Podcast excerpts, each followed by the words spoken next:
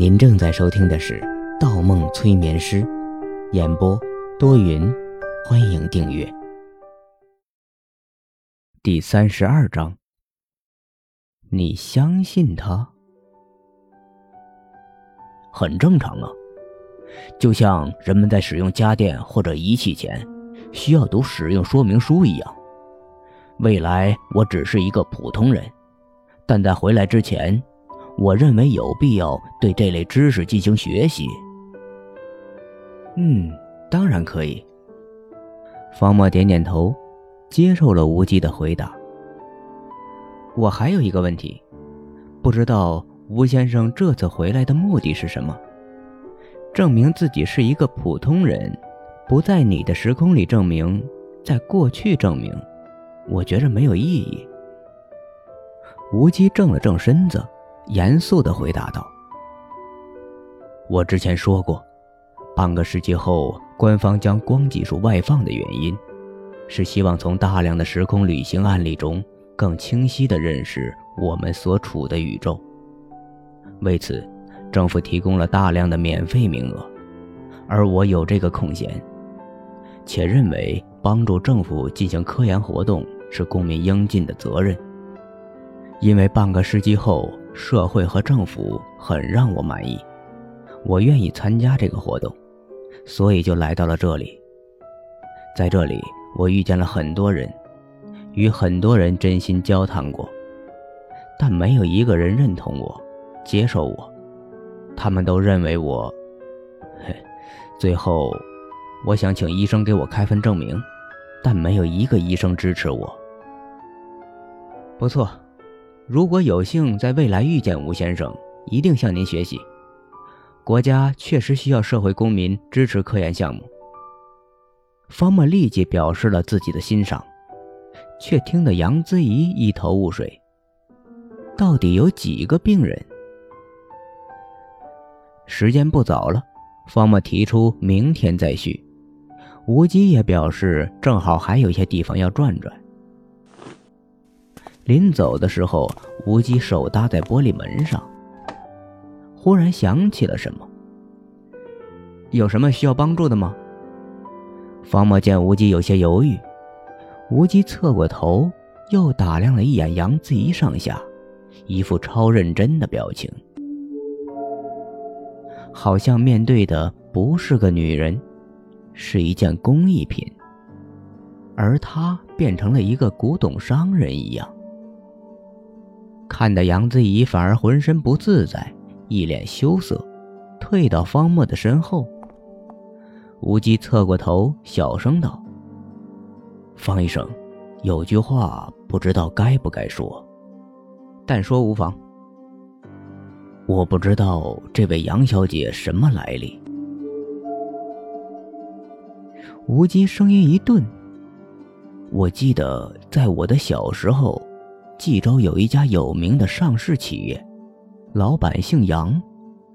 那时候，也就是未来的十几年左右，杨氏集团会因为遗产继承发生一场很大的风波，最后整个集团差点葬送在这次内斗中。说什么？杨子怡听见了无忌的话。冀州上市企业不多。而杨氏集团只有一个，遗产风波不是暗指他父亲十几年后便要撒手人寰吗？他接受不了对方这样侮辱自己的亲人，他气冲冲立马回了一句，双手拉住了玻璃门，挡住中年男人，却被方墨拦下了。无极摇摇头，笑了，忽然问了一句。你是否有一个弟弟在国外念书？杨子怡猛然抬头，瞳孔放大，手足无措起来。不可能，我和弟弟关系很好。无忌用右手做了一个噤声的手势，然后转向方墨。一个姓方，一个姓杨，杨小姐一看就不是出自一般家庭。而通过今天的对话，方医生的才能更是让我大开眼界。我之前还想，为什么十几年后在冀州没有听说过这样一位心理医生？我小时候在冀州住过一段时日，适才我忽然意识到，忽略了一件事情。在那场冀州大事件，天天被报纸和娱乐新闻炒成伦理剧的豪门遗产争夺战中，最后有一个外亲出手，阻止了杨氏企业资产的流失。外亲，那是指谁？杨子怡不记得家族里还有这样一号人物，就是杨老先生的女婿。当时只知道那人姓方，是位医生，今天才知道原来是位心理医生。我说，一个普通医生怎么有能力扭转战局呢？方墨笑出了声，说：“好了，明天见，吴先生。你最后的故事真精彩。明天见，方医生。”吴基扶扶墨镜，大步走出了咨询中心。黑色的公文包显得很有派头。等等，我弟弟现在才十一岁，已经是加拿大籍，回国做什么？你凭什么？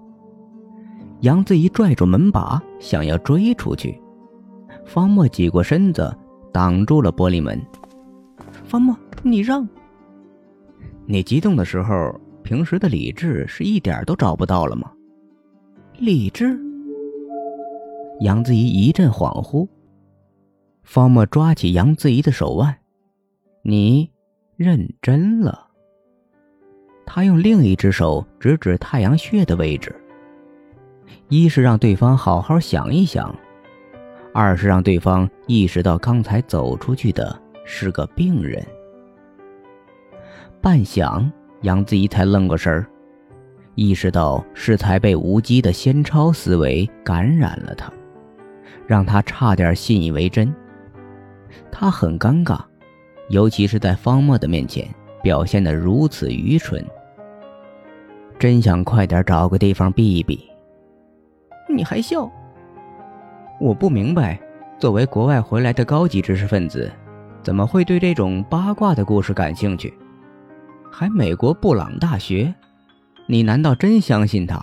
他来自未来？方墨冷笑一声，摇摇头，径直回去整理资料。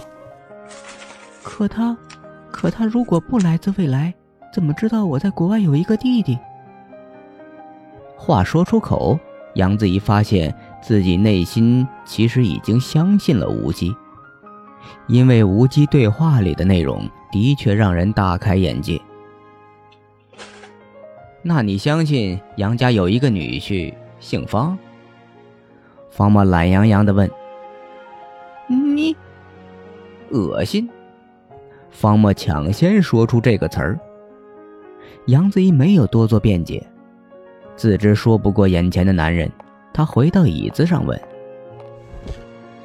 他真的是臆想症吗？不是臆想症，那是什么？来自未来？”方墨没有抬头，快速记录着今天与吴基的对话要点：未来，光技术，人体传送，猫，科研。杨子怡用手挡住他的纸面。不满意对方如此回答他。你不是很厉害吗？不是很能忽悠人吗？怎么没找出无机的漏洞？方墨转起手中的中性笔，解释说：“很正常。所谓臆想症，就是没有耳闻目见的事，却被病人主观想象过度，当做现实中的一部分，甚至在头脑里形成一个全新的世界观。”我对无机的世界还不了解，所以无从下手。而且臆想症的成因很多，强烈作用于大脑，想象的事情在一个病人的意识深处根深蒂固，破坏了大脑在一定范围内相对稳定的功能状态，导致认识、情感、臆想行为等精神活动都往臆想症的方向发展。即使知道他说的某些理论。或者事情有问题，我也不会强制纠正。只有让他自己意识到这不是真实的，才有效果。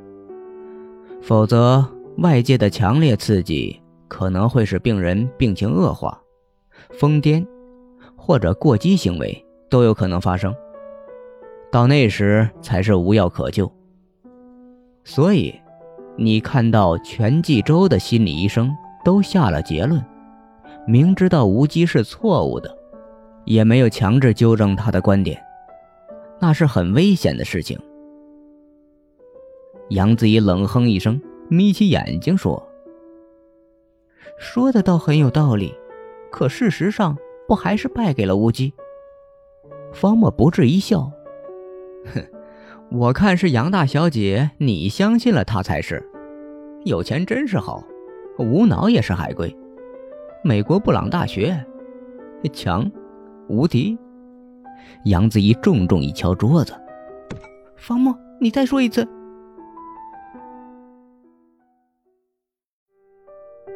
本集播放完毕，喜欢请投月票，精彩继续。